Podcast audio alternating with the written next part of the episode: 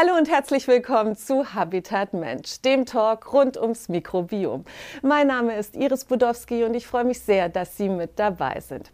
Ja, über die richtige Ernährung zerbrechen wir uns wahrscheinlich alle den Kopf. Aber was macht die Ernährung mit unserem Mikrobiom und seiner Zusammensetzung? Über diese und viele weitere spannenden Fragen möchte ich jetzt mit Professor Dr. Christian Siener sprechen. Er ist Direktor des Instituts für Ernährungsmedizin an der Universität zu Lübeck und Vorsitzender der Deutschen Gesellschaft für mukosale Immunologie und Mikrobiom. Ich freue mich sehr, dass er heute Zeit für uns hat und sage Hallo nach Lübeck. Ja, vielen Dank, Frau Budowski. Herr Professor Sina, wir sprechen heute über das Thema Ernährung. Da liegt es nahe zu fragen, auf was achten Sie beim Essen? Worauf ich tatsächlich achte, ist möglichst ausgewogen zu essen, ähm, viel Ballaststoffe, fermentierte Lebensmittel zu mir zu nehmen, ähm, viel Gemüse. Nicht? Äh, das sind also alles Dinge, die eine große Rolle in meinem Ernährungsplan spielen, auch wenn es im Alltag, ähm, wenn er denn stressig ist, insbesondere äh, schwierig umzusetzen ist. Wie beeinflusst denn die Ernährung unser Mikrobiom?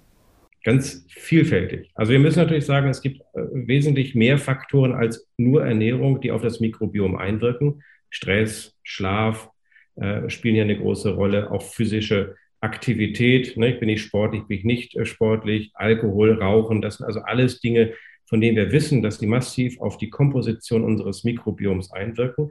Ernährung ist aber vielleicht der wichtigste Faktor und hat den größten Einfluss. Denn wir sehen zum Beispiel, dass Dinge, von denen wir wissen, dass das Mikrobiom davon profitiert, wie zum Beispiel die Aufnahme der besagten Ballaststoffe oder auch der sekundären Pflanzenstoffe, hier sich auf die Vielfalt des Mikrobioms auszahlen. Das heißt, wir haben ein vielfältigeres Mikrobiom, wenn wir dann vielfältige Ballaststoffe und sekundäre Pflanzenstoffe zu uns nehmen. Übersetzt heißt das viel Gemüse, viel Obst, viel Vollkornprodukte. Das wäre die mikrobiomfreundliche Ernährung sozusagen. Das wäre dann eine Art von mikrobiomfreundlicher Ernährung. Und alles das, was wir allerdings auch sehr gerne mögen, Fett, Salz, ähm, Zucker, das sind also alles Dinge, die wir in der westlichen Ernährung haben. Von denen wissen wir, auch die hat einen Einfluss aufs Mikrobiom, aber vielleicht nicht den positiven, wie wir ihn gerne hätten. Ja, das ist ja diese sogenannte Western Diet, wie ja unsere Ernährung auch bezeichnet wird. Und äh, die scheint auf jeden Fall nicht der richtige Weg zu sein. Wenn wir den Studien Glauben schenken dürfen, dann ja. Mhm. Jetzt spielen ja auch fermentierte Lebensmittel eine wichtige Rolle. Sie, sie, wirken sich sehr positiv aus, gerade Kefir, Sauerkraut. Was macht die denn so besonders, diese fermentierten Lebensmittel? Also wenn Sie Sauerkraut aus dem Supermarkt nehmen, dann ist der pasteurisiert. Das heißt, Sie haben dann nicht mehr den bakteriellen Bestandteil, aber dann noch diese sogenannten kurzkettigen Fettsäuren enthalten. Haben Sie bei selbstgemachten äh, Fermentations- oder fermentierten Lebensmitteln eben beides. Bakterien die möglicherweise gut für uns sind und deren Fermentationsprodukte, wie zum Beispiel die Propionsäure. Das sind beides zusammen Dinge, von denen wir wissen aus Studien, dass sie einen gesundheitlich förderlichen Effekt haben können. Die Ballaststoffe sind ja auch immer ein ganz, ganz wichtiges Thema, wenn es ums Mikrobiom geht. Vielleicht können Sie uns aber noch mal erklären, was man alles unter Ballaststoffen versteht und warum es auch wichtig ist, dass man diese 30 Gramm aus unterschiedlichen Quellen zieht. Ja, also Ballaststoffe Ganz grob unterscheiden wir in lösliche und in unlösliche Ballaststoffe. Die unlöslichen, das ist die Zellulose zum Beispiel oder Lignine, ähm, die sind in Getreideprodukten besonders enthalten.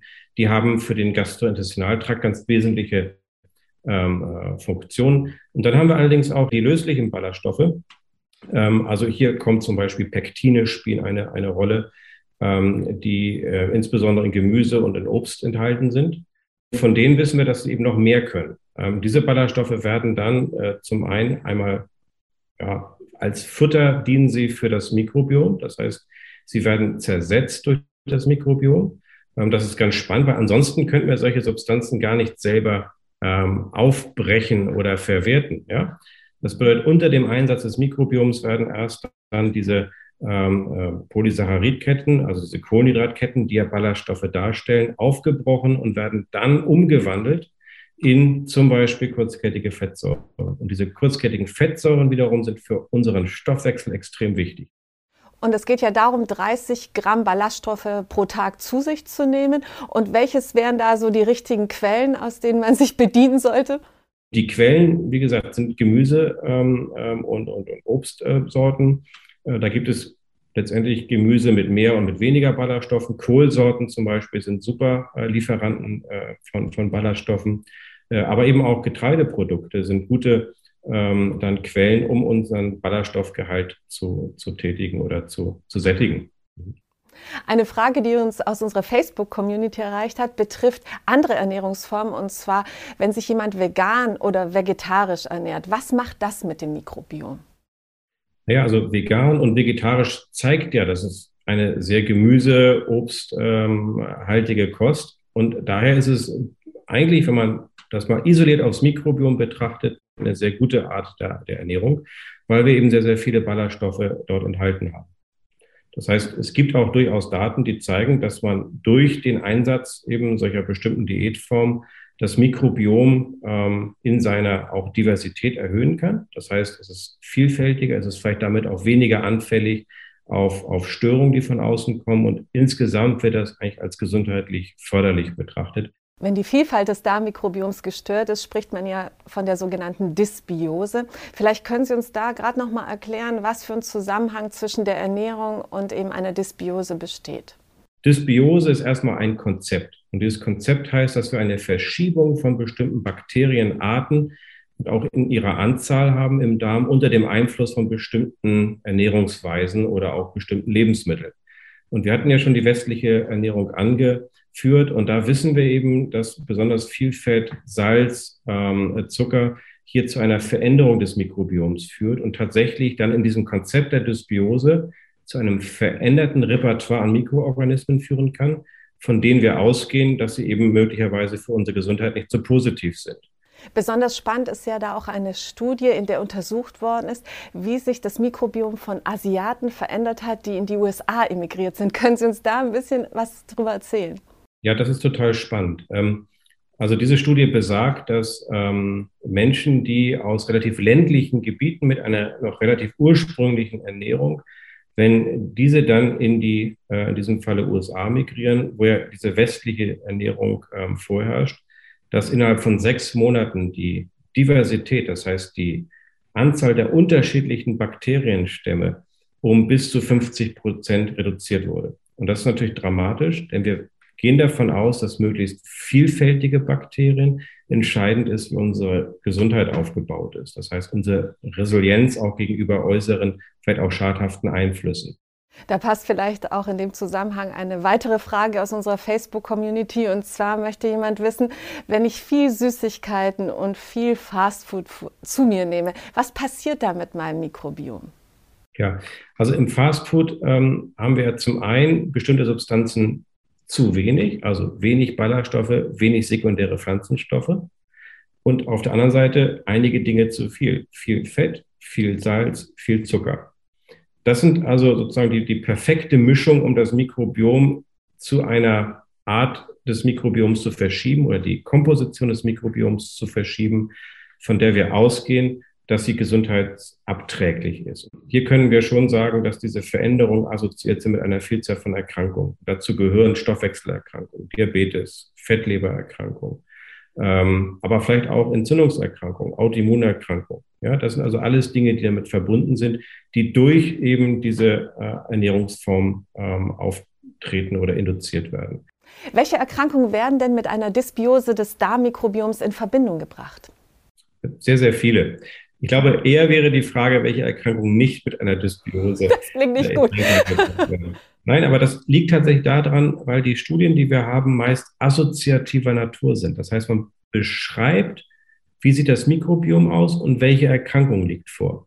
Das zeigt aber mitnichten eine Kausalität auf. Also wir können nicht sagen, nur weil das Darmmikrobiom verändert ist, haben wir denn diese Erkrankung. Ja? Und das ist, glaube ich, ganz wichtig und sollte auch, ich finde, viel mehr auch diskutiert werden, dass wir nicht bei, bei jeder äh, Überschrift, die es dann in der Presse gibt, dann sagen, das Mikrobiom ist für alles und, und, und jedes verantwortlich. Ja? Aber ähm, ich glaube, mit, mit, mit relativ großer Evidenz können wir sagen, um auf Ihre Frage zurückzukommen, für Stoffwechselerkrankungen können wir da schon ziemlich sicher sagen, dass das Mikrobiom eine wirklich relevante Rolle spielt. Das sind also zum Beispiel nicht-alkohol, nicht-alkoholische Fettlebererkrankungen, insbesondere nicht-alkoholische Fettleberhepatitis. Da wissen wir, das steht also klar im Zusammenhang mit Mikrobiomveränderung. Auch das metabolische Syndrom, ähm, Adipositas, ähm, im Bereich der Entzündung auch die chronisch entzündlichen Darmerkrankungen, vielleicht auch das Reizdarmsyndrom. Hier haben wir also vielerlei äh, Anzeichen, dass wir sagen, da ist es auch kausal richtig verknüpft und da haben wir auch gute, gute Datenlagen. Wenn es darum geht, die Vielfalt des Darmmikrobioms wiederherzustellen, kommt immer auch gleich das Thema Präbiotika ins Spiel. Was sind denn das genau, diese Präbiotika und vor allem, was bewirken sie? Ja, also man kann es vielleicht übersetzen, Futter fürs Mikrobiom. Also Präbiotika stellt die, die, die, die Nahrung für unsere Darmbakterien dar und deshalb sind sie ja ganz wichtig. Denn nur unter, dem, äh, unter der Aufnahme von Präbiotika können Bakterien letztendlich im Darm überleben. Ja? Und das heißt, es ist durchaus ähm, wichtig, viele dieser Präbiotika zu sich zu nehmen. Und jetzt halten Sie sich fest, nicht? Präbiotika heißt gleich Ballaststoffe. Ähm, also das ist ein ganz wesentlicher ähm, Aspekt. Wir reden ja sehr viel von Ballaststoffen. Ähm, auf schlau ausgedrückt könnten wir sagen, das sind Präbiotika. Äh, und das ist etwas, was eben essentiell ist, um unsere Darmbakterien am Leben zu halten. Wenn jetzt jemand merkt, dass er seine ähm, Ernährung umstellen sollte, weil sie einfach nicht gut ist, haben Sie da Tipps, wie man da vorgehen könnte? Ja, ein ganz wesentlicher Tipp ist, äh, lassen Sie es langsam angehen. Das heißt, wenn ich jetzt eine geringere Ballaststoffanzahl, also Präbiotika-Menge gewohnt bin und dann anfange, mich von 15 Gramm täglich auf 30 Gramm täglich zu katapultieren, das endet meist in gastrointestinalen Symptomen, die dazu führen, dass viele der Betroffenen einfach sagen oder viele der äh, Diätwilligen, die sich jetzt umstellen wollen, ähm, ähm, das führt dazu, dass es dann eben nicht vertragen wird und dann auch ganz schnell ad acta gelegt wird. Das heißt, hier ist eine langsame äh, Steigerung der Ballaststoffmenge tatsächlich ähm, in meinen Augen äh, wesentlich, um den Darm nicht zu überlasten. Der zweite Punkt ist, die Ballaststoffe nicht nur aus einer Nahrungsmittelquelle zu beziehen, sondern möglichst viel, vielseitig zu essen. Viele Ballaststoffquellen zu verwenden, um eben auch unterschiedliche präbiotische Substanzen in den Darm aufzunehmen. Ne? Denn nur die Vielfalt führt letztendlich auch dann zu einer Vielfalt der Bakterien, die sie dann ja auch konsumieren. Ich nehme an, es macht aber Sinn, das dann auch wirklich langfristig durchzuhalten, weil nur eine kurzfristige Änderung der Ernährung äh, bringt ja wahrscheinlich nichts. Ja, also was man in Studien sieht, ist bereits nach zwei Wochen in so einer, ich möchte mal sagen, darmgesunden Ernährungsweise Veränderungen ähm, dahingehend zu sehen sind, dass es schon so Richtung Diversitätserhöhung ist, dass wir schon an einigen Markern erkennen können, ähm, die auch Produktion von gesundheitsförderlichen Stoffen nimmt zu. Also das ist etwas, was man äh, schon nach zwei Wochen sieht. Nur wenn man dann ab Woche drei diese Ernährungsweise wieder einstellt, dann ist das Mikrobiom und seine positiven Effekte auch relativ wieder da, wo es dann, äh, wo der Ausgangspunkt war. Nicht? Ein besonderes spannendes Thema ist ja auch die personalisierte Ernährung. Vielleicht können Sie uns kurz erklären, was das genau ist und vor allem, was es da für einen Zusammenhang zum Darmmikrobiom gibt. Es muss letztendlich eine individuelle Auswahl von Lebensmitteln, von Ernährungsweisen getroffen werden, damit ich nicht nur meine Geschmackspräferenz erfülle, damit ich das, was ich esse, vertrage, sondern auch, dass ich einen gesundheitlichen Benefit äh, davon trage. Das Mikrobiom, das wissen wir, hat einen großen Einfluss auf die Art und Weise, wie wir auf Nahrung reagieren. Jetzt streiten sich gerade die Gelehrten, wie groß denn dieser Einfluss ist. Und wir haben in ersten Studien ähm, auch wirklich sehen können, dass der Einfluss möglicherweise des Mikrobioms sehr, sehr viel größer ist als das, was man bisher immer angenommen hat. Jetzt gibt es wiederum Studien, die es ein bisschen relativieren, aber man kann klar sagen, das Mikrobiom trägt dazu bei, wie wir individuell auf Nahrungsmittel reagieren. Und welche Rolle spielt der Blutzuckerspiegel bei der ganzen Thematik? Ja, also der Blutzuckerspiegel ist ein sehr ähm, umfassender Parameter, der sehr, sehr viel von unserer allgemeinen Stoffwechselreaktion widerspiegelt. Das bedeutet, verändert sich der Blutzuckerspiegel in die eine oder andere Richtung, wissen wir, dass unser Stoffwechsel in die eine oder andere Richtung getrieben wird. Und wir alle wissen ja, dass äh, erhöhte Blutzuckerspiegel, wie sie zum Beispiel beim Diabetes auftreten, eben der Gesundheit abträglich sind. Das heißt, wenn wir, und das wissen wir aus der Ernährungsmedizin ja schon sehr, sehr lange, einen stabilen, ausgeglichenen Blutzuckerspiegel haben, ist es erst einmal positiv. Wir wissen, und jetzt kommt es wieder äh, zum Thema Mikrobiom, dass das Mikrobiom an der Regulation gerade des Blutzuckerspiegels eine große Rolle ähm, oder eine große Anteilnahme hat. Das heißt, dass das, was wir in unserer individuellen Antwort, Blutzuckerantwort auf definierte Lebensmittel tatsächlich auch wiederfinden können in der Zusammensetzung des Mikrobioms. Und was bedeutet das jetzt quasi für unsere Ernährung? Können wir das irgendwie untersuchen lassen, was sozusagen die perfekte Ernährung für unser Mikrobiom ist? Ja, das hat man, also das muss man erstmal differenzieren. Es gibt ja die, einmal die Achse, welchen Einfluss hat die Zusammensetzung des Mikrobioms auf unsere individuelle Stoffwechselreaktion. Und hier gibt es durchaus Bestrebungen zu sagen, ich messe das Mikrobiom und kann Rückschlüsse ziehen. Was ist denn für mich zum Beispiel die richtige Kohlenhydratquelle, um meinen Blutzuckerspiegel nicht durch die Decke schießen zu lassen? Ähm, die andere, vielleicht viel komplexere Frage, was muss ich denn individuell essen, um mein Mikrobiom in eine Richtung, die eine oder andere Richtung vielleicht auch dann, dann zu beeinflussen?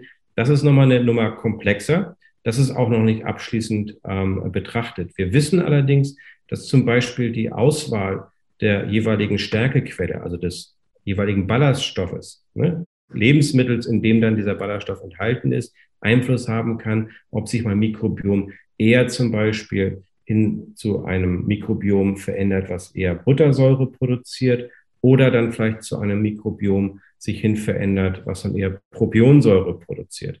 Forscher haben ja verschiedene Ernährungstypen untersucht. Vielleicht können Sie uns kurz erklären, was man unter Ernährungstypen versteht und vor allem, was das für uns bedeuten könnte. Also unter Ernährungstypen äh, fassen wir immer eine bestimmte Personengruppe zusammen, die ähnlich auf ähm, das identische Lebensmittel oder die Mahlzeit reagieren. Ähm, das ist letztendlich die Vorstufe einer reinen oder einer vollkommenen Personalisierung, dass wir sagen, okay, so wie das in der Bluthochdruckeinstellung zum Beispiel ähm, abläuft, dass wir sagen, okay, wir haben bestimmte Personen, die reagieren positiv auf ein Medikament.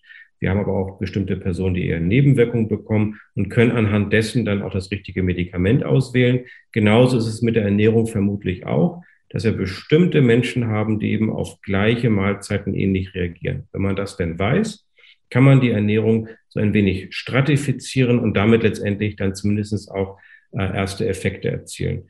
Gibt es denn konkret verschiedene Ernährungstypen, die Sie benennen können?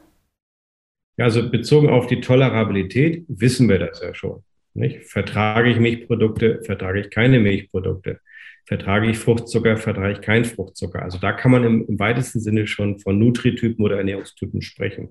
Man kann das aber auch differenzierter sehen. Es gibt diejenigen, die zum Beispiel unter Fett, aber auch zum Beispiel unter Protein unterschiedliche Blutzuckerantworten zeigen. Das heißt, eine Gruppe hat eher beim Frühstück den Proteinaufstrich und die andere eher den Butteraufstrich zum Brötchen dazu, um einfach den Blutzuckerspiegel schön stabil zu halten.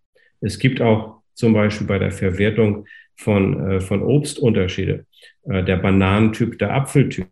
Diejenigen, die unter Bananen eher ein flaches Blutzuckerniveau haben und die anderen äh, dann eben bei, bei Apfel. Also so kann man schon versuchen, verschiedene Gruppen, die häufig verzehrt werden, zusammenzufassen.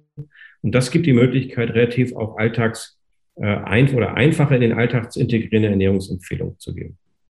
Wenn wir jetzt einen Ausblick wagen, wird die personalisierte Ernährung langfristig vielleicht dazu beitragen, Erkrankungen wie Adipositas oder Diabetes zu bekämpfen? Unbedingt. Also, ich glaube, jetzt haben wir die technischen Voraussetzungen, jetzt generieren wir die Daten. Wir wissen aus der Medizin, dass wir individualisieren müssen. Präzisionsmedizin heißt hier das Schlagwort. Und das Gleiche wird auch für die Ernährung gelten. Da bin ich mir sehr sicher und sehr überzeugt, dass wir das in den nächsten Jahren wirklich zunehmend sehen werden. Wir sind ja auf einem guten Weg. Wir haben ja auch schon gute Ansatzpunkte, dass wir zum Beispiel ähm, bei verschiedenen Erkrankungsentitäten wie der Migräne, der Akne, aber auch ähm, der Vorstufen von Diabetes, vielleicht sogar auch beim Diabetes mellitus Typ 2 hier positive Effekte durch personalisierte Ernährung erzielen können. Herr Professor Sina, ich bedanke mich ganz, ganz herzlich für dieses wirklich spannende Gespräch und die interessanten Einblicke gerade in die personalisierte Ernährung. Ich bin gespannt, was sich da noch alles tun wird und wünsche Ihnen für Ihre weitere Forschung alles Gute. Ja, vielen Dank für die Einladung und ich wünsche Ihnen auch noch einen sehr schönen Tag. Das war Habitat Mensch für heute. Mehr Informationen zum Thema personalisierte Ernährung gibt es auf unserer Facebook-Seite und natürlich können Sie all unsere Sendungen jederzeit auf YouTube abrufen. Ich bedanke mich ganz herzlich für Ihr Interesse und sage Tschüss. Bis zum nächsten Mal.